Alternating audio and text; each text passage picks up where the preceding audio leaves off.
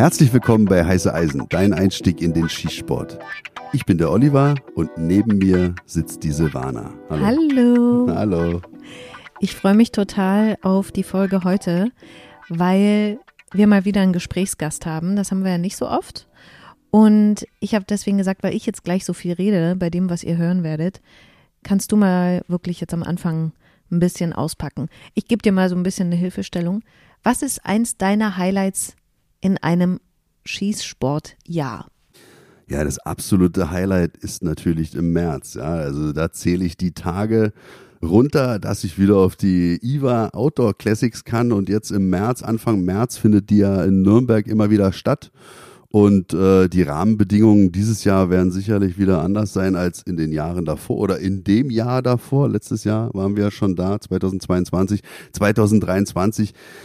Ja, wie gesagt, also ich bin immer sehr aufgeregt und umso schöner fand ich es jetzt auch, dass sie jetzt wir einen Kontakt herstellen konnten zu dem Koordinator der Presse- und Öffentlichkeitsarbeit der IWA Outdoor Classics und dass ihr beide dann ein Gespräch geführt habt, wo ich, muss ich jetzt nämlich mal wirklich anführen, Silvana, der ja Teil dieses Podcasts hier ist, aber mich jetzt einfach mal auch im, wieder mal in der Zuhörerrolle gefunden habe. Und das fand ich so spannend und das fand ich so, so bereichernd auch und so, ja, total cool. Ich war richtig aufgeregt und ähm, ihr habt es wirklich geschafft. Ich will jetzt auch nicht zu viel verraten, aber in diesem Podcast so die, die Vorfreude noch mehr zu steigern, aber auch die Leute abzuholen, die Leute mitzunehmen, die jetzt nicht den Zugang zu dieser Messe haben und auch mal gewisse Dinge zu erklären und ja, auch mal den Leuten das näher zu bringen, warum es auch solche Messen gibt, die nur für Fachpublikum besuchbar sind. Das fand ich richtig cool. Es geht um Georg, den Namen haben wir jetzt noch gar nicht gesagt. Du hast gesagt, er ist Koordinator ja, für stimmt. Presse- und genau. Öffentlichkeitsarbeit. Dann lass mich das doch bitte abschließen. Okay. Also wenn ich das schon angefangen habe, tut mir leid, habe ich vergessen. Das ist der Georg Leuchinger, der ist 22 Jahre alt und ja, der arbeitet bei der Nürnberg Messe. Da hat er auch sein Studium absolvieren können, also berufsbegleitend Medienkommunikation hat er da studiert und ist jetzt, wie gesagt, der Koordinator für die Presse- und Öffentlichkeitsarbeit und macht es für die IWA Outdoor Classics. Und was ich noch anführen möchte, ist, dass der sehr sympathisch ist, der Mensch. Ja? Und dass ihr gleich, ihr zwei, ihr hattet sofort eine Verbindung. Das habe ich halt, oder das hat man recht schnell gemerkt. Und ja, deswegen ist der Podcast auch so gut geworden. Steigen wir direkt ein oder willst du noch sagen, dass du natürlich vorher wieder zur Enforce Tech gehst? Die gehört ja nicht zur IWA, das mal noch so am Rande. Also okay, dann habe ich jetzt noch die zwei Minuten und kann ja das jetzt auch nochmal von meiner Warte schildern. Bei uns ist natürlich jetzt helle Vorfreude. Ob jetzt in irgendwelchen Gremien, in irgendwelchen, die in irgendwelchen Projektentwicklungsstudien jetzt da äh, zusammensitzen, die überlegen sich jetzt auch, was brauchen wir für unsere Projekte? Müssen wir uns mit Firmen austauschen? Und äh, fahren wir mal dahin, ja. Bei der bei, Polizei jetzt. Bei der Polizei, genau, ah. ja, bei meinem, bei meinem Arbeitgeber, bei der Berliner Polizei, da ist es jetzt so. Da fahren ganz viele Leute hin. Ob nun auf eigene Kosten oder über eine Dienstreise. Und das ist halt wirklich der perfekte Ort, also gerade die Enfostec, aber auch die IWA, um mal in Kontakt mit den Herstellern zu kommen, weil das thematisiert ja alles im Podcast, aber für uns als dienstliche Anwender, als Polizisten oder als Soldaten ist es so wichtig, auf die Menschen zu treffen, die irgendwelche Sachen entwickeln und die sich ja irgendwas dabei denken. Und dann kommen wir mit unseren Ideen, die wir haben, was für den dienstlichen Alltag irgendwie uns beschäftigt, was wir als praktikabel erachten. Na, dann setzt man sich da zusammen und dann wird dann ein gemeinsamer Weg gefunden, vereinbart und deswegen, also alles, was ihr da in dem Podcast sagt, unterstreiche ich zu 100 Prozent. Das ist so, so wichtig, sich irgendwo treffen zu können und die Möglichkeit zu haben, sich auszutauschen.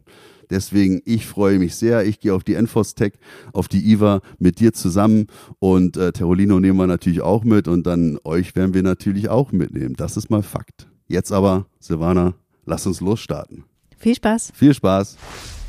Hallo Georg. Hallo Silvana, grüß dich. Schönen Abend. Ich will dir die Frage zuerst stellen, die uns am häufigsten gestellt wird, wenn wir über die IWA sprechen. Und ich vermute, das ist die Frage, die auch am häufigsten an dich kommt. Und ich will es jetzt nicht äh, sinnlos ja. rauszögern, aber Warum ist die IWA keine Messe, auf die jeder kommen kann, der möchte? Also ich habe mit der Frage gerechnet, bin ich auch ehrlich. Überraschung.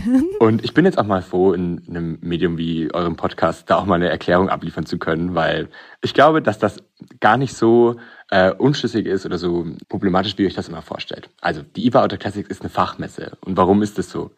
Erstens glauben wir, dass es für den Bereich Jagd und Schießsport, auch Waffen, viele andere Messen gibt. In Deutschland, im europäischen Bereich wo ganz viel geboten wird schon. Alleine wenn ich jetzt mal schaue, was aktuell für eine Messe in Dortmund stattfindet, beispielsweise, da wo auch viele Endkunden kommen, gibt es mhm. einfach schon viel. Und was wir bei der IBA einfach immer schaffen wollen und was auch unser Anspruch ist, ist, dass wir ein sehr europäisch oder ein sehr internationales Publikum nach Nürnberg locken wollen.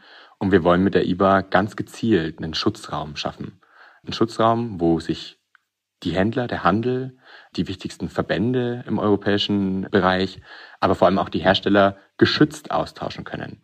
Dadurch, dass wir die IWA für die Endverbraucher, aber auch für andere Besucher schließen, gehen wir zum Beispiel auch sicher, dass keine Demonstranten, keine ungewollten Besucher auf unsere Messe kommen und schaffen damit eben diese besondere Atmosphäre, wo sich unsere Aussteller, aber auch die Fachbesucher geschützt fühlen, um sich Meinungen zu bilden und sich auch mal, ja, ein bisschen unter verdeckter Hand auszutauschen. Und das ist uns bei der IWA tatsächlich wichtig, dass wir da diese Differenzierung schaffen.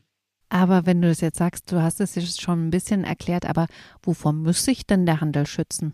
Mm, der Handel direkt muss sich nicht unbedingt schützen. Wir gehen bei der IWA einfach nur einen Schritt weiter und sagen, okay, wir kontrollieren einfach ganz stark, wen wir auf unsere Messe lassen und stellen somit eine gewisse Qualität einfach sicher.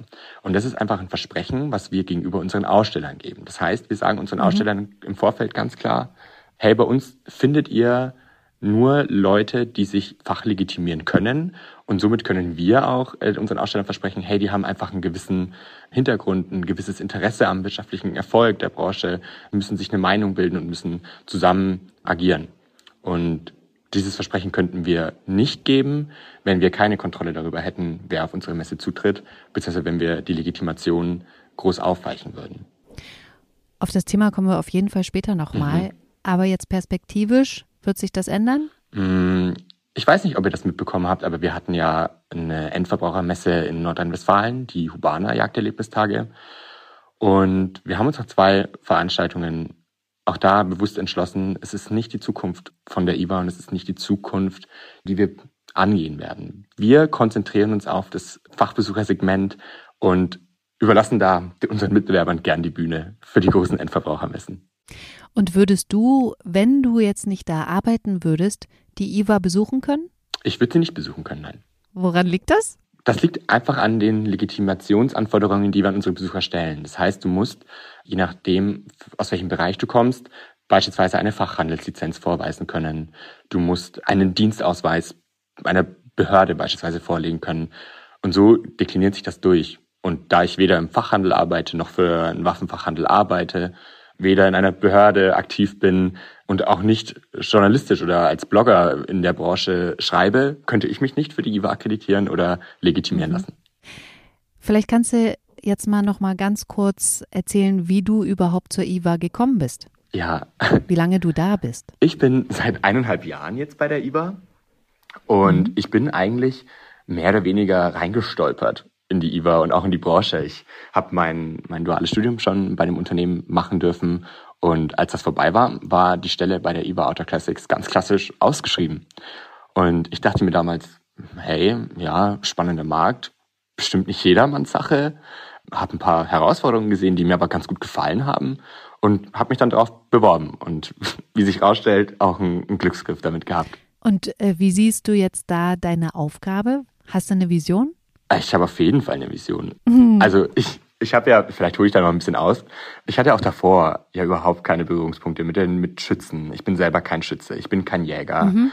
Ich hatte noch nie eine Waffe in der Hand. Ich hatte noch nie. Ah, ja. Ich habe vielleicht mal auf Kinderfesten Pfeil und Bogen geschossen, aber das ist schon wirklich so das Größte, wo es hinkommt. Und ich bin zu ihr Und auf dem Jahrmarkt? Und auf dem Jahrmarkt, ja gut. Okay. Habe hab ich mal Luftgewehr geschossen, aber da wusste ich auch noch nicht, was Kimmelkorn ist und habe eigentlich okay. blind durch die Gegend gezielt. Und bin dann in einer ganz interessanten Phase zu IWA gekommen, weil diejenigen unter der Hörerschaft, die sich mit der IWA befassen, die werden also wissen, dass wir ganz schön hart mit Corona zu kämpfen hatten, weil wir ja mit der IWA 2020 die Messe vier Tage vor Messebeginn haben absagen müssen. und haben uns dann durch die Jahre gekämpft und ich stand dann quasi an einem Punkt sechs Monate vor der nächst geplanten IWA 2022. Und wir wussten einfach, okay, auch die wird anders, die wird schwierig, weil wir hatten ja letztes Jahr noch super krasse Corona-Bedingungen, wir hatten Maßnahmen, Schutzmaßnahmen, an die wir uns halten müssten, europäische Reisebeschränkungen etc. etc. Also eine Liste an Herausforderungen, die wir zu stemmen hatten. Und ich kannte die IWA davor, aber ja nur in ihrer Erfolgsgeschichte. Also für mhm. mich war die IWA vorher nur größer, schneller, weiter und auch eines der bedeutendsten Messen in unserem, in unserem Segment und auch bei uns fürs Unternehmen. Und ich habe mir immer schon, also meine Vision, wenn du mich so direkt fragst, ist, ich will die IWA wieder groß machen. Ich möchte dafür kämpfen, dass die IWA ihre Bedeutung zurückgewinnt, die IWA zurückkommt zu den Zeiten, wo man sie als die Meinungsplattform genutzt hat. Ich möchte auch den persönlichen Kontakt einfach wieder stärken. Aus meiner Sicht sind Messen nicht tot. Aus meiner Sicht sind Messen ein super wertvolles Instrument, hm. um Leute zu treffen, um Kontakte zu knüpfen, spontane Begegnungen zu ermöglichen. Und das ist meine Vision. Also ich möchte so ein bisschen die IWA wieder groß machen, gemeinsam mit meinem Team und dafür kämpfen, dass die IWA eben nicht an Bedeutung verloren hat oder ein bisschen am Image auch verloren hat. Das möchte ich ganz klar zementieren und dafür arbeite ich auch jeden Tag. Kommst du da aus der Gegend auch? Ich komme aus Nürnberg, so ist es. Okay, verstehe. Also das heißt, dir als Nürnberger war tatsächlich diese Messe auch als normaler Bürger bewusst? Mir war sie bewusst, ja. Ich habe schon immer, ich war früher mit der Nürnbergmesse, ich war klassisch auf der Konsumenta äh, unterwegs. Das sind mhm. ja die Endverbrauchermessen, die es bei uns auf dem Gelände so gibt. Und man hat schon immer von dieser Waffenmesse gehört, die da im Umland mhm. bei uns stattfindet. Und ich meine, man hat es ja früher auch immer in den Wirtschaftsmedien gelesen, wenn sich die Waffenbranche wieder mal in Nürnberg getroffen hat. Und damals hat man das eher nur so wahrgenommen. Aber ja, doch, also man hat sie schon immer so ein bisschen mitbekommen, die IWA. Aber jetzt sag mal, du hast ja gesagt, du hattest vorher nichts mit Waffen zu tun. Ja. Geht dir das zu weit oder kannst du das sagen, wie vielleicht deine Familie, dein Umfeld darauf reagiert hat, wenn mhm. du sagst, ich mache jetzt was mit Waffen? Super geteilt. Ah. Ich komme aus einer Jägerfamilie. Das ist, glaube ich, bei mir in der Familie nochmal ein, ein kleiner Vorsprung. Das heißt, mein Opa, ich habe einen Cousin, die aktiv jagen.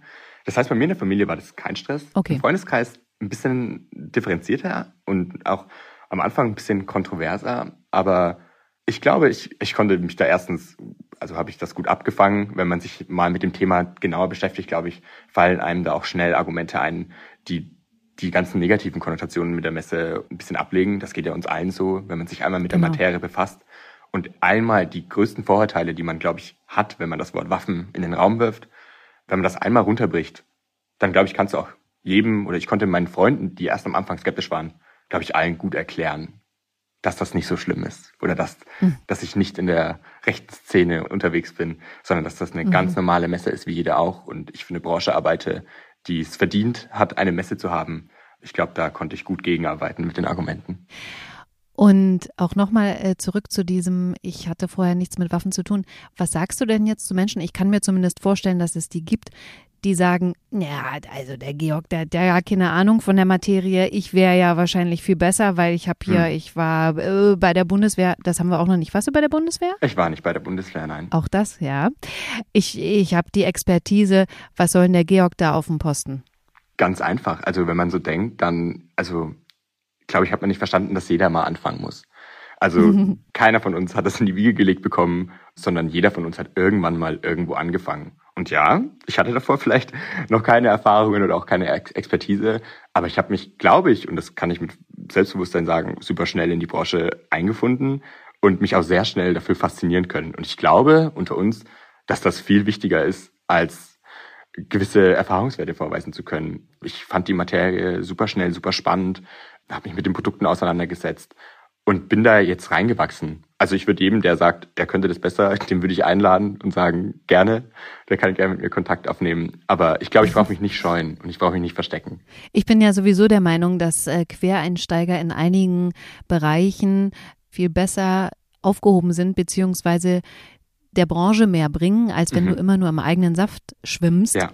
Und ich finde auch, also das ist ja auch nur was, was ich an, an meiner Entwicklung sehe. Ich finde es dann auch schön, gerade in unserer Branche, dass man, glaube ich, wenn Quereinsteiger anfangen würden, sich mehr mit unserer Branche oder auch mit den ganzen Bereichen, mit, den, mit der Vielfalt zu beschäftigen, dass wir, glaube ich, auch viel mehr Befürworter hätten. Also so ging es ja mir auch. Ich, mhm. ich kann jetzt nur hier sitzen und auch so leidenschaftlich über meinen, meinen Beruf oder auch die Branche, für die ich persönlich arbeiten darf, sprechen, weil ich da irgendwie reingekommen bin. Ich wüsste nicht, ob ich so sprechen oder denken würde, wenn ich nicht den Beruf bei der IWA bekommen hätte. Mhm. Weißt du, was ich meine? Also ich glaube, das ist auch normal. Ja, wir kriegen das ja auch mit äh, über den Podcast zum Beispiel, dass Leute mit dem Schießsport in Berührung kommen, die eben Vorbehalte hatten, ein gewisses Mindset dazu mhm. und so und denken, ach, die sind ja ganz nett, die sind ja gar nicht so, ne, was du auch schon gesagt hast. Ich glaube, da sind ganz viele Chancen, die eben nicht angepackt werden, weil alle so in ihrem Saft schwimmen. Genau so ist es. Und wenn man das mal noch krasser dekliniert, da jetzt vielleicht auch aus meiner persönlichen Sicht mal, also wirklich für mich als Georg gesprochen hier, wenn du da mal drin bist und das mal durch, durchdrungen hast und dich, wie gesagt, mal Fuß gefasst hast in der Community, mit den Leuten sprichst, die Skisport betreiben, die bei uns auf die Messe gehen, dann verlierst du auch so ein bisschen das Verständnis für Gegenstimmen. Also zum Beispiel, ich merke das ja, ja. jetzt, ich habe eure letzte Folge gehört, auch bei euch, das Thema Waffenrecht natürlich ein super brisantes Thema. Ich zum Beispiel für meinen Teil stelle mich da jetzt auf eure Seite, weil ich verstanden habe, um was es geht. Und argumentiere da zum Beispiel jetzt auch in meinem Freundeskreis, wenn da irgendwie andere Meinungen hochkommen, für die Branche, weil ich sage, hey, nee, ihr tut da Leuten Unrecht. Also das ist jetzt eine persönliche Meinung. Ja. Aber ich glaube auch deswegen, Quereinstieg ist in unserer Branche nie verkehrt. Und sag mal, hast du dich inzwischen denn sozusagen mit Waffen beschäftigt? Also nicht nur theoretisch, sondern hast du jetzt auch mal geschossen?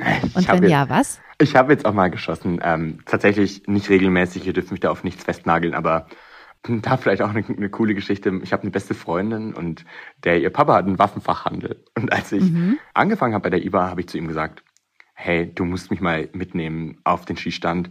Ich kann nicht durch die Welt rennen und von nichts eine Ahnung haben. Also mhm war, ich hatte noch keine Ahnung, was ein Kaliber ist. Ich war, mhm. ich wusste nicht, wie ich es richtig halte. Und ich habe gesagt, hey, vor der ersten IBA, die ich betreue, kann ich da nicht draufgehen, ohne mich damit ein bisschen zu befassen, um nicht mhm. sofort geoutet zu werden, wenn ich das erste Mal eine Waffe in die Hand nehme. Und da habe ich dann das erste Mal ähm, Pistole, aber auch ein Jagdgewehr geschossen, um einfach mal auch sich damit vertraut zu machen, was das auch für eine Kraft ist, was da dahinter mhm. steckt. Und so kam das jetzt immer wieder. Ich habe auf der Hubana mal jetzt dann Flinte geschossen. Ich habe auf der Shotshow letztes Jahr am Range Day geschossen. Ich würde aber trotzdem lügen, wenn ich sagen würde, ich schieße regelmäßig. Also ich habe weder einen Jagdschein noch eine WBK. Ich würde es eher so sagen, ich komme immer mal wieder ähm, zu Gelegenheiten am Schießstand mal eine Waffe zu schießen. Mhm. Und ja, das macht mir schon Spaß, gebe ich zu. Aber sag mal, was hat denn dir da mehr Spaß gemacht? Langwaffe oder Kurzwaffe? Kurzwaffe. Ich fand okay. Ich fand tatsächlich das Pistolenschießen am Skistand fand ich am coolsten. Ich hatte da auf klassische Metallscheiben geschossen mhm. und irgendwie, ja, das macht schon, macht schon Spaß. Ja, da hat man ja auch direkt eine Rückmeldung ja. durch das Geräusch, ne? Das ist schon cool. Total. Und ähm, was sagst du, wenn wir wieder zurückkommen zur IWA, wenn mhm. Menschen sagen, die IWA ist ein Auslaufmodell? Mm, oh. Das ist, ich finde, das ist immer, das geht zu leicht über die Lippen bei solchen Leuten. Ich glaube, das kommt erstmal daher, das unterstelle ich jetzt einfach mal Menschen, seit der Corona-Pandemie und seit den ganzen Teamcalls und Online-Vernetzungsmöglichkeiten, glaube ich, ist dieses Vorurteil gegenüber Messen schon erstmal größer geworden. Messen sind ein Auslaufmodell. So, mhm. das steht ja bei uns allgemein immer so ein bisschen im Raum, dieses Argument. Ja, kann man so sehen. Ich finde aber, das entkräftigt sich immer selber, wenn man dann selbst wieder eine Messe besucht. Also jeder, der selber auf einer Großveranstaltung ist, zu einem Thema, das einem Spaß macht, der wird dort Spaß haben. Und bei uns jetzt auch im Businessbereich, also jetzt nochmal das Thema Fachbesucher, jeder, der dann wiederum der Iva noch eine Chance gibt, der geht auch raus und sagt, ja, doch, war schon sinnvoll. Und mhm. ich habe ja doch so viel mehr Leute getroffen wieder, die ich schon so ewig nicht mehr gesehen hat. Dann, was wir auch immer sagen, dieses Spontane. Du machst niemals einen spontanen Call mit einer Person, die du nicht kennst. Das passiert auf Messen nach wie vor und das Feedback bekommen wir auch. Also ich bin da ein bisschen anderer Meinung und sage nach wie vor, der persönliche Kontakt ist einfach super wertvoll. Ich glaube, das kann man auch gut vergleichen mit dieser Bequemlichkeit, die manche inzwischen haben, weil sie im Homeoffice arbeiten können. Mhm. Und das alles natürlich man vielleicht sogar mehr arbeitet, als wenn man im Büro wäre und da mal quatscht. Mhm. Aber wenn man dann mal wieder ins Büro geht, der persönliche Austausch einem persönlich natürlich was bringt, also ja. für den Kopf gut ist, aber sich Sachen viel schneller klären lassen, ja. und so. Also das ist schon. Und ich, ich weiß nicht, Silvana, ich meine, jetzt war der ihr zum Beispiel auch auf der IWA letztes Jahr. Und vielleicht jetzt mal die Frage an dich gestellt. Man freut sich doch auch drauf, oder? Wenn man das Ticket hat und dann einen Tag vor der Messe, dann kommt man vor an den Eingang und also Total. das ist ein Kribbeln. Das ist wie eine Party, auf die man sich ganz lange freut. Ja. Ähm, ich will jetzt gar nicht hier so angeben, dass ich da ja. sein darf, weil uns hören so viele Leute, die nicht da sein ja. dürfen. Und ähm, aber es ist wirklich so, es ist einfach was, auf was man sich freut, wo man so ein fast so auf dem Handy einen Countdown einstellt, weil ja. es einfach cool ist. Aber also wie gesagt, ich will jetzt die Hörer nicht verschrecken, so ich darf und mhm. äh, ihr dürft nicht. Aber wir versuchen ja auch über den Podcast den Leuten so ein bisschen Gefühl dafür zu geben und darüber so ein bisschen teilzunehmen an diesem Event. Das ist übrigens auch ganz interessant, wenn ich mal an die Hörer direkt nochmal dazu was sagen darf. Wir lassen ja Medien wie euch gerade deswegen auch immer mehr auf die IWA. Weil wir einfach die Arbeit, die ihr macht, auch gerade im Endkundensegment oder jetzt bei den Schützen direkt, wir wissen um eure, um eure Kraft und wir müssen den Schutzraum IWA in gewisser Weise einfach aufrechterhalten, wollen aber natürlich eigentlich dieses Erlebnis drumherum und diese Faszination möchte ich nicht sagen, aber diese Begehrlichkeit dadurch ein bisschen decken, dass wir uns freuen, dass so Leute wie ihr, du und Olli zum Beispiel, dann im Nachgang darüber berichten und die, die Hörer so ein bisschen mitnehmt. Das freut uns ja auch immer sehr. Ich habe es ja im letzten Podcast, als es um die IWA ging, vor über einem Jahr, ähm, schon gesagt, dass ich das so schade finde, dass so manche Unternehmen nicht mehr bei der IWA sind. Mhm. Also ich fand ja zum Beispiel früher den Six Sauer Stand fand ich halt mega. Mhm. Und auch letztes Jahr war es ja so, dass einige große Firmen schon nicht mehr da waren. Wie ist denn das so wenn so große Firmen nicht mehr kommen, nicht mehr bei hm. der IWA ausstellen? Was bedeutet sowas denn für euch? Das ist auch wieder eine super spannende Frage und ich glaube auch jetzt mal interessant für euch, wenn ich da ein bisschen auch aus dem Nähkästchen plaudern kann, weil klar, es beschäftigt uns natürlich auch. Wir haben mhm. unsere große Firmen, die, mit denen wir uns das ganze Jahr über auseinandersetzen und über die Teilnahme, ob oder, oder nicht auf der IWA, uns austauschen. Und es gibt da solche und solche. Also zum Beispiel, du hast gerade den Six Sauer Stand angesprochen. Die haben sich von der IWA verabschiedet, weil die IWA nicht mehr der richtige Vertriebsweg ist für die komplette Blasergruppe. Also da ist einfach diese Diskussion ganz, ganz groß gewesen zum Endverbraucher und die möchten den direkten Weg gehen im Vertrieb. Mhm. Und man hat ganz lange versucht, da eine Lösung zu finden, aber unterm Strich müssen wir uns als IWA da selbstbewusst stellen und sagen, okay, wenn eine Firma sich selber so aufstellt, dann bieten wir da vielleicht einfach nicht mehr die richtige Plattform aktuell. Und deswegen haben wir uns da schon auch ein bisschen davon verabschiedet, dass wir traurig sind oder ähm, damit Hochdruck versuchen, zum Beispiel Firmen wie Six Hour oder Blaser zurückzuholen, weil wir sagen, okay, vielleicht passen da einfach die beiden Vorstellungen aktuell nicht mehr zusammen. Mhm. Ähm, bei anderen Firmen ist es interessant, weil da trotzdem Corona ein großes Thema war. Ich meine, wir dürfen, wenn man mal auf die Ausstellliste schaut, auch einige große Hersteller wieder begrüßen dieses Jahr. Die Beretta-Gruppe ist zurück, Swarovski wird wiederkommen, ah. Leica ist wieder dabei, auch Merkel kommt zurück. Also da ist diese Aussage, die wir letztes Jahr getroffen haben, dass viele Firmen einfach den Corona-Richtlinien und auch der Corona-Situation nicht ganz getraut haben, das war keine Ausrede, sondern wir freuen uns einfach, dass da auch wieder ein paar zurückkommen und ich glaube, da werden sich auch die Besucher dann wieder freuen. Deswegen, ja, es gibt solche und solche Modelle.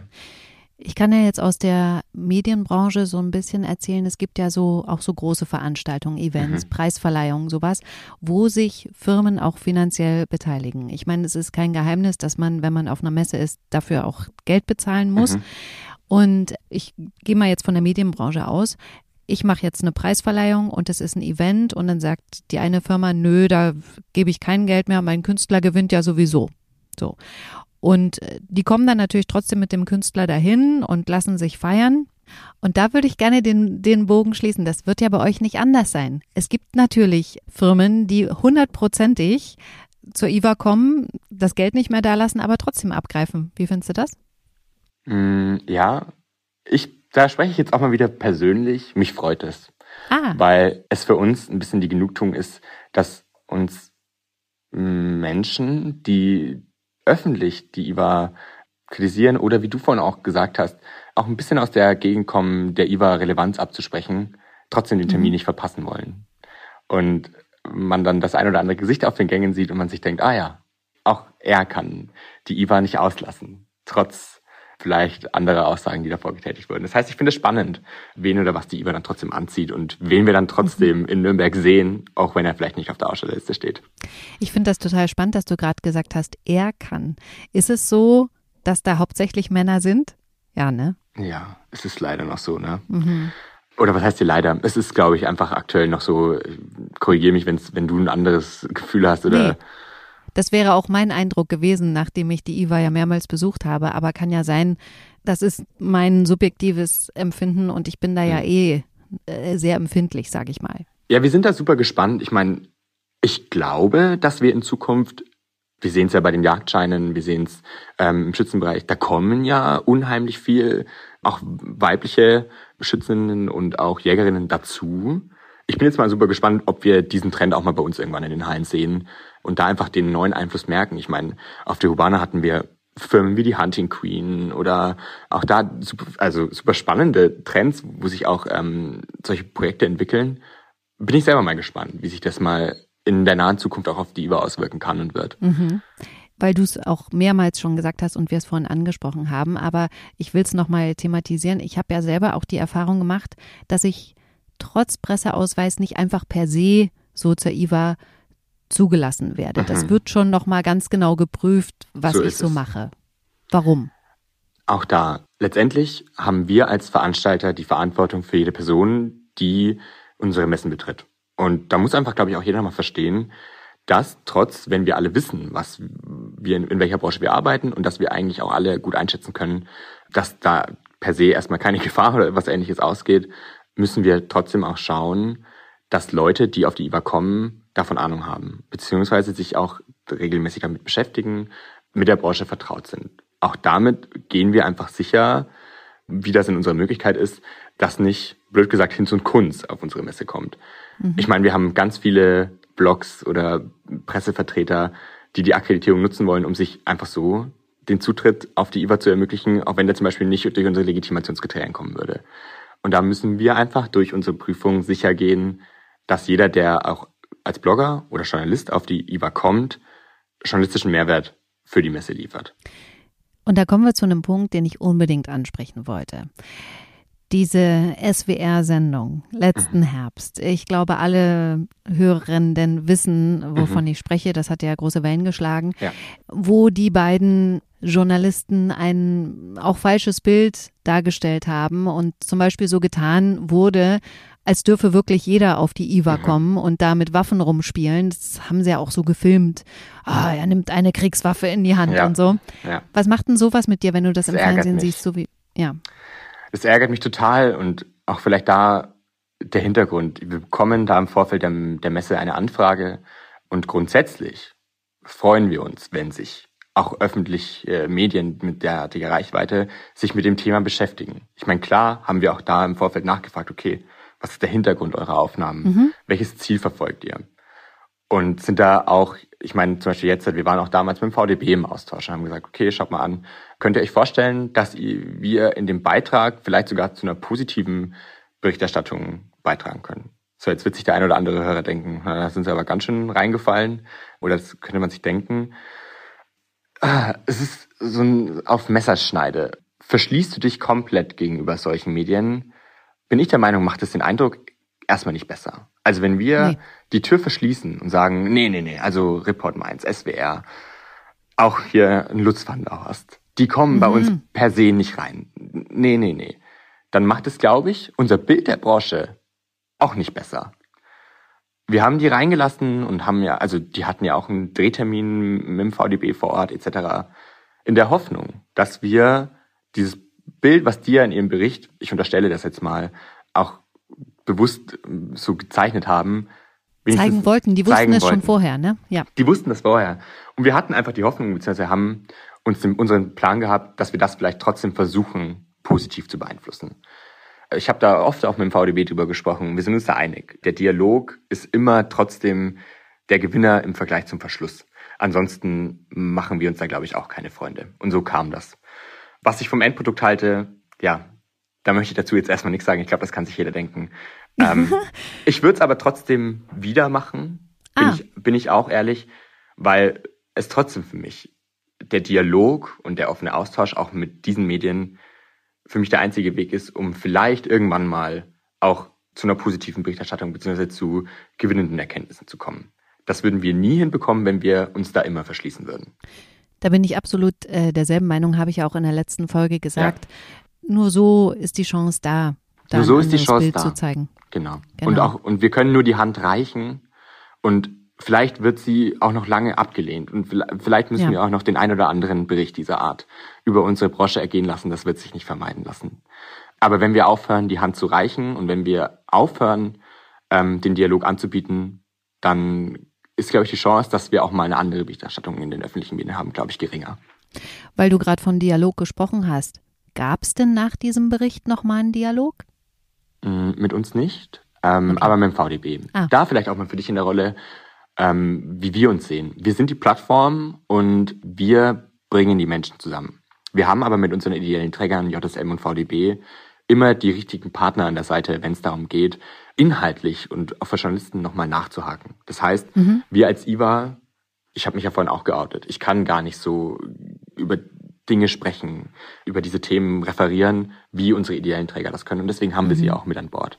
Deswegen, es gab Dialog mit den Verbänden. Wir als IWA Outdoor Classics haben uns aber bewusst davon dann rausgezogen, weil wir keinen fachlichen Mehrwert mehr leisten konnten in dem Punkt. Mhm, verstehe ich.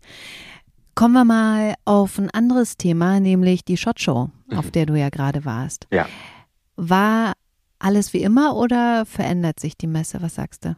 Ich war ja letztes Jahr auf der Shot Show und mhm. kann also auch jetzt nur den, den, persönlichen Vergleich ziehen mit einer Vorveranstaltung. Und man hat also auf jeden Fall gemerkt, dass mehr los war als letztes Jahr, aber auch das ah. ist, glaube ich, natürlich die logische Konsequenz dieser Post-Pandemie, in der wir uns jetzt befinden. Ich meine, es konnten mehr Menschen reisen, es hatten, glaube ich, auch wieder weniger Menschen Bedenken oder auch Angst vor dieser Veranstaltung oder Ver Veranstaltungen allgemein und dementsprechend waren mehr Leute auf der Shot Show. Wenn man sich die offiziellen Zahlen jetzt mal anschaut, die der Veranstalter kommuniziert hat, braucht man das auch gar nicht leugnen. Also wir hatten ein super Gefühl. Es waren auch die Aussteller, die wir betreut haben vor Ort, die waren alle zufrieden, die Gespräche waren gut. Bei uns am Pavilion war viel los. Und im Gegenteil, wir ziehen da jetzt eigentlich eher Selbstbewusstsein draus und auch ähm, Hoffnung, dass wir bei der IBA Ähnliches erleben werden. Und gab es jetzt für dich persönlich dort was, was du neu entdeckt hast, was dich vielleicht überrascht hat oder inspiriert? Boah, das ist eine schwierige. Also neu entdeckt habe ich, glaube ich, dieses Jahr tatsächlich eher weniger, weil das mhm. Entdecken war letztes Jahr. Also ich glaube, wenn du das erste Mal auf der Shotshow bist, dann gehst du durch die Hallen und denkst dir, boah, und ähm, mhm. da tut natürlich auch die Stadt ihr, ihr Ding dazu, wenn dann du vor die Tür gehst und du schaust auf den Strip. Und da ist, glaube ich, die Faszination noch viel größer. Ich meine, ich gehe auf die Shot schon nicht als Besucher, sondern habe da einen Auftrag am, am Deutschen Pavillon, den wir da organisieren. Das heißt, ich habe nicht so viel Zeit, viel zu entdecken. Ich kann nur Eindrücke aufnehmen.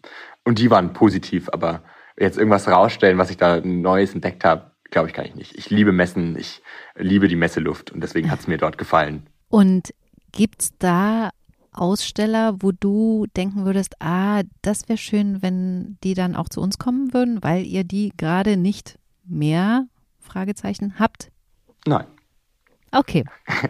nee, also ich habe viele Aussteller von der IWA besuchen dürfen und mir dann auch gedacht, hey, also wir dürfen uns bei der, müssen uns bei der IWA auch nicht verstecken. Wir haben ganz viele tolle Firmen bei uns, die ausstellen und ich habe keinen vermisst. Und was sagst du, wo lag dieses Jahr bei der Shot Show der Fokus? Wo geht die Reise hin?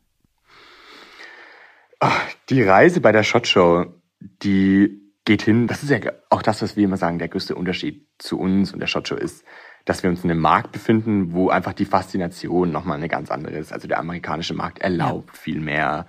Da ist einfach eine ganz andere Dynamik dahinter. Deswegen glaube ich auch, erfreut sich die Shot Show auch so einer großen Beliebtheit in den Staaten und darüber hinaus. Und deswegen glaube ich auch, dass die Reise von der Shot Show da entsprechend weitergehen wird. Die haben einfach eine super gefestigte Community, die haben eine super gefestigte mhm. Basis, die da dahinter steht und die auch ihre Arbeit gut machen. Und deswegen, glaube ich, funktioniert diese Veranstaltung auch in dem Markt so gut. Und wenn du jetzt mal von der Shot Show auf die IWA blickst, mhm. wenn es jetzt in Deutschland keine gesetzlichen Grenzen geben würde, mhm. andere Hürden, die genommen werden müssten, um so eine Messe durchzuführen, wie würde die IWA dann aussehen? Was hätte sie, was sie gerade nicht hat, was die Shot Show vielleicht hat? Hätte sie dann Range Days?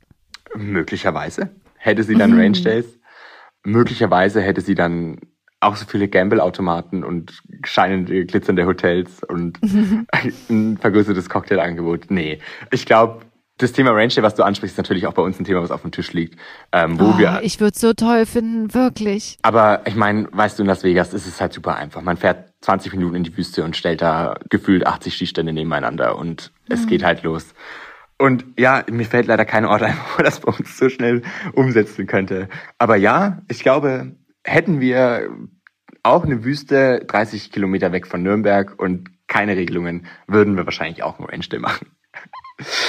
Ach, ja. Naja, man, weißt du so, das sind so Träume. Es sind Träume. Die kann man ich, ja haben. Und ich verstehe es. Und ähm, aber ich glaube, da müssen wir realistisch bleiben und ja.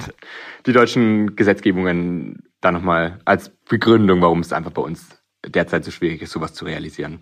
Wir schaffen andere Lösungen. Ich meine, hey, unsere Airsoft Shooting Range kommt zurück. Das heißt, auch da, wir wissen, dass unsere Branche die Produkte testen möchte und auch mal den Träger betätigen möchte. Deswegen, wir versuchen das über andere Elemente wieder auf die Messe zu bekommen, wie zum Beispiel jetzt die Shooting Range. Und gibt's was, worauf du dich bei der nächsten IWA besonders freust? Ja. Was denn? Ich freue mich, dass wir uns von dem Eindruck verabschieden können, den manche Besucher letztes Jahr hatten. Du als jemand, der da warst, ähm, hat gesehen, dass die Hallen ja, sie weitläufig, haben, würde ich sagen. Sie, sie, waren weitläufig. Auch da, ich möchte jetzt nicht nochmal betonen, unter welchen Bedingungen das stattgefunden hat. Aber ich freue mich einfach, dass wir dieses Jahr, ich werde am ersten Messetag auf diese Messe gehen und ich werde durch die Hallen gehen und einmal einen tiefen Atemzug nehmen und sagen, schaut wieder gut aus. Es ist nicht befremdlich. Es ist wieder eine, eine volle Messehalle. Äh, wir haben es dieses Jahr geschafft, ähm, einfach mit dem nötigen Vorlauf das wieder deutlich besser aufzuplanen. Löcher vermieden und damit schaut das Ganze schon mal gesünder aus. Ich glaube, das tut schon mal viel zur Sache, dass sowas nicht mehr auffällt. Und dann freue ich mich natürlich auf unsere neuen Highlights. Also wir machen dieses Jahr eine neue Happy Hour, wo wir Besucher, Aussteller und ähm, Medienvertreter einladen zu einem gemütlichen Zusammensein, wo wir auch das ein oder andere Getränk spendieren werden. Auf unsere Shooting Range freue ich mich super, habe ich ja auch noch nie gesehen. Wir machen ja so eine ähnliche Sonderfläche auch für die Bereiche Messer und Optik. Also wir schaffen einfach ein paar neue Wow-Momente in den Hallen. Und ich glaube, ich freue mich am meisten eben darauf, durch die Hallen zu gehen, diese neuen Highlights da drin zu sehen, die Hallenplanung zu sehen und mich einfach zu freuen, dass es einfach wieder diese schöne Assoziation auslöst. Ich finde das äh, krass, dass du das sagst. Ich meine, ich habe das auch im Podcast letztes Jahr gesagt. Ich fand das ja ganz schön mit den, dass so viel Platz war, weißt du, so, dass es nicht so eng war. Ich mag das jetzt nicht so, aber ich verstehe, was du meinst, aber ich fand das jetzt ehrlich gesagt wirklich ohne Scheiß fand ich nicht so schlecht. Es war ganz interessant, weil ich glaube, für jemanden, der die IBA lange kennt, für den war das ein Schock. Also für den mhm. war das ein Schock. Wir hatten halt auch solche und solche Hallen. Wir hatten Hallen, in denen war es letztendlich wirklich, muss ich ja selber sagen, krass wenn du da reingegangen bist und dort die halbe Halle nicht belegt war. Das tut dem Erscheinungsbild der Messe einfach, das tut nicht gut. Es fühlt sich nicht richtig an. Weißt du, was ich meine? Also, du stehst in der Halle und denkst dir, ah, ja. Mh. Hm. Was ich auch gut fand, und da gebe ich dir recht, ähm, ich vermisse nicht die krassen Menschenmassen und dieses ja. durch die Gänge drücken. Das vermisse ich auch nicht. Und das ist auch das, das finde ich, glaube ich, auch ganz interessant, wo wir uns auch nicht mehr sehen.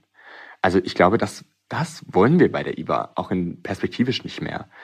Wenn ich die Besuchszahlen 2019 mir da anschaue, da wissen wir sehr wohl, dass wir uns sehr schwer tun werden, das irgendwann, denke ich, wieder zu erreichen.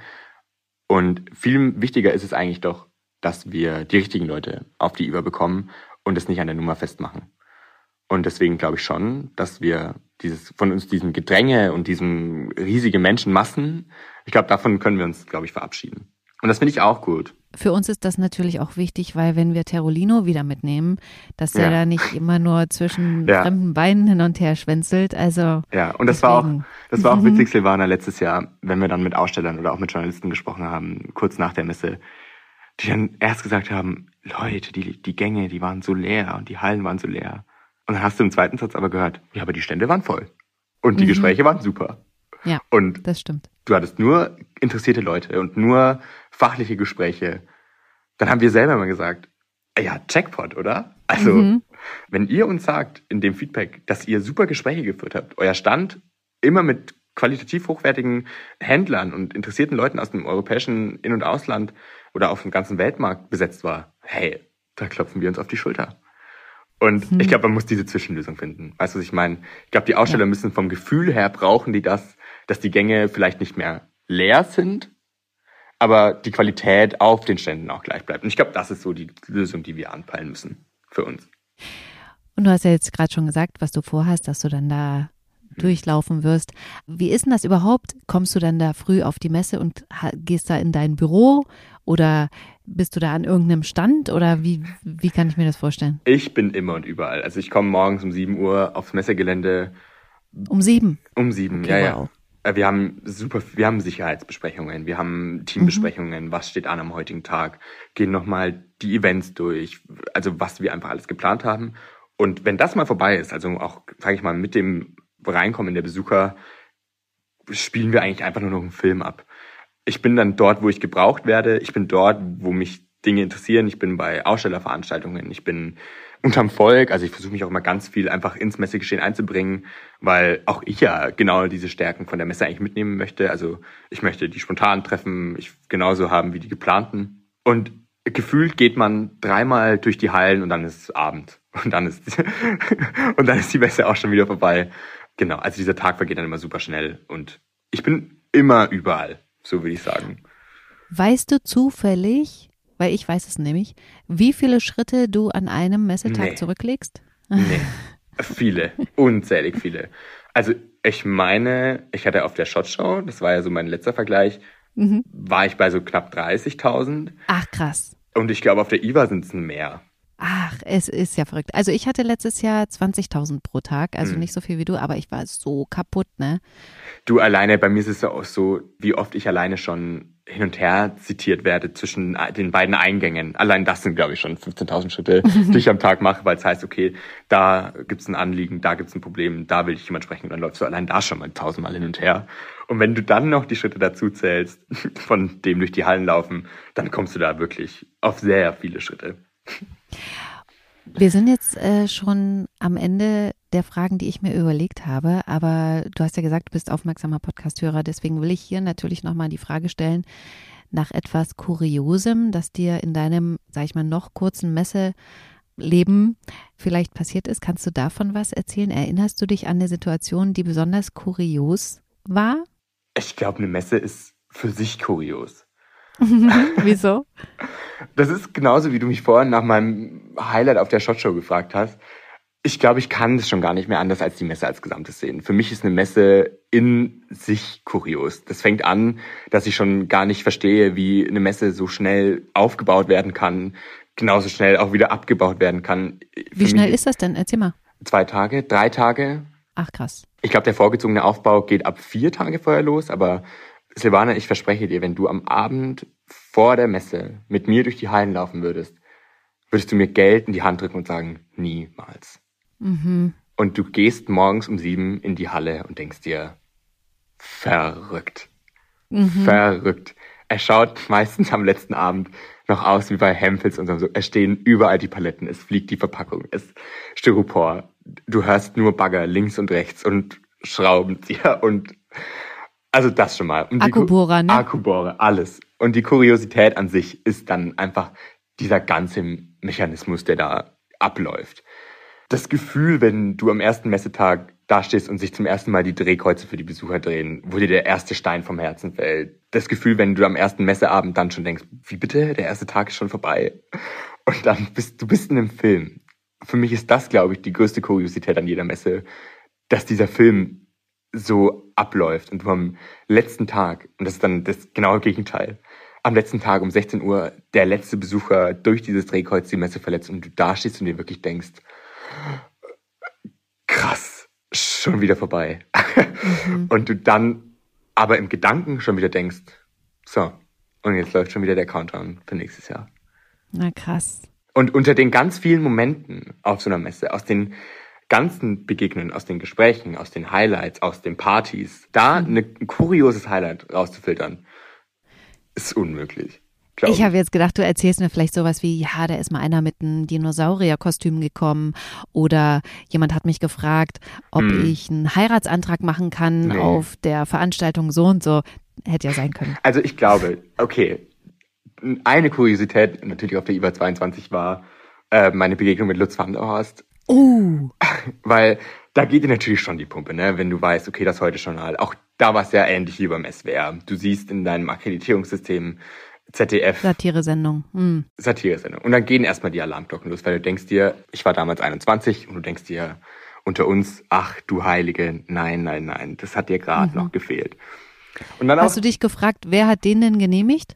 Ich, äh, ich habe ihn genehmigt. Das, das, Ach so. Aber auch da, das, ich, das ist das, was ich meinte. Auch da, wir haben natürlich ihn gefragt, okay, was, was ist dein Ziel? Mhm. Bei so Satire-Sendungen ist es auch immer. Da stellen wir uns immer die Frage, wie quer stellen wir uns? Weil mhm. es ist vielleicht eine kontroverse Meinung jetzt. Ich sag's jetzt aber einfach mal, man kann es ja auch mit einem gewissen Humor sehen. Ich sage immer so, würde ich nicht für die Messe arbeiten, fände ich den Beitrag wahrscheinlich sogar ganz witzig. Mhm. Weißt du, was ich meine? Ich weiß nicht, ob du das nachvollziehen kannst. Ja, voll. Absolut. Auch das Motto, jeder, der sich zu ernst nimmt, hat eh verloren. Also jeder, der sich zu ernst nimmt, hat eh verloren. Und genau, und also wir haben unterm Strich, hatten Lutz van der Horst dann seine Akkreditierung auch von uns bekommen.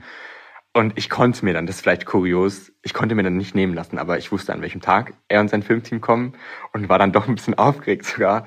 Und mhm. bin dann, habe ihn dann auch gesehen und habe ihn dann um ein Bild gebeten und ihm gesagt, Ach. ja, weil das war vielleicht kurios, dass man auf der Messe, für die man selbst arbeitet, dann auf einmal eine Person begrüßt im beruflichen Umfeld, die du eigentlich im Privaten vielleicht sogar guckst oder mhm. die du ganz witzig findest. Und dann habe ich ihn auch angesprochen und gemeint, Herr van der Horst, wären Sie bereit für ein kleines Foto? Und Wo ist das Foto jetzt? Das ist auf meinem Handy. und gab es dann einen Beitrag? Nee, ne? Nee, es gab keinen Beitrag. Ah. Er, hat, er hat leider nicht die Stimmen bekommen, die ähm, Na so ein Pech. Hat. Na so ein Pech. okay, ganz, ganz, ganz zum Schluss will ich dir jetzt noch fünf äh, schnelle Fragen stellen. Ja, das habe ich mir heute überlegt. Mhm. Eine Frage davon habe ich schon gestellt, fällt mir gerade auf. Kurz- oder Langwaffe? Kurzwaffe. Patches oder Aufkleber?